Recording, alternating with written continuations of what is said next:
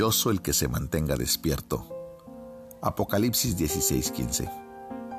Dijo el apóstol, morimos a diario. Esta era la vida de los cristianos primitivos. Ellos iban a todos lados bajo amenaza, en persecución, con sus vidas en sus manos.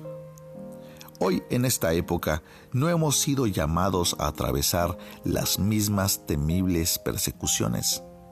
Si tuviéramos que atravesarlas, estoy seguro que el Señor nos daría la gracia para soportar la prueba. Pero las pruebas de la vida cristiana en la actualidad, aunque no son exteriormente tan terribles, tienen más probabilidad de vencernos que aquellas de esa época. Tenemos que soportar el desprecio del mundo hoy en día. Realmente eso es poco.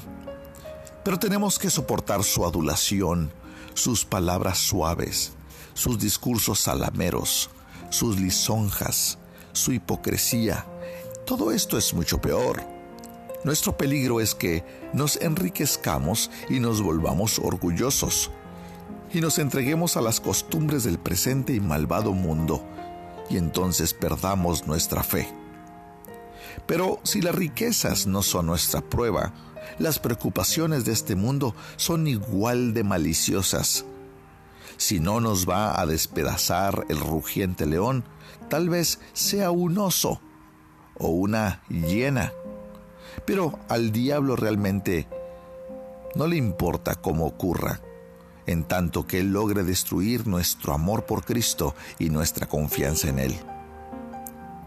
Me temo que la iglesia cristiana tiene más probabilidad de perder su integridad en estos días fáciles y suaves que en aquellos tiempos difíciles. Debemos mantenernos despiertos ahora, pues atravesamos terreno cautivador. Es más probable que nos quedemos dormidos para nuestra propia perdición, a menos que nuestra fe en Jesús sea una realidad y nuestro amor por Cristo una llama intensa. Es probable que muchos, en estos días en que es fácil profesar el cristianismo, realmente al final resulten que son cizaña y que nunca fueron trigo. Resulte que sean hipócritas con bellas máscaras sobre sus rostros y que no sean los verdaderos hijos nacidos de nuevo del Dios viviente.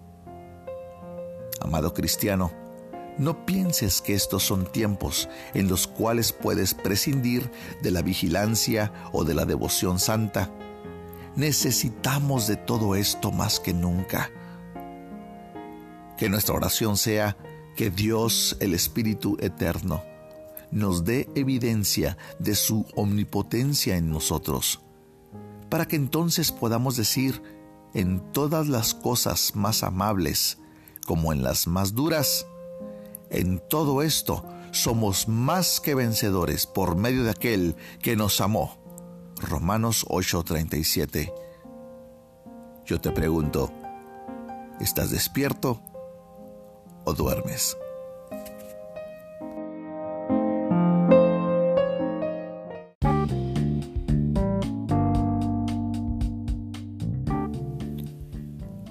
Esta es una obra clásica devocional de inspiración diaria por Charles Spurgeon, en la voz del pastor Esteban Reyes, desde Ciudad Juárez, Chihuahua, México.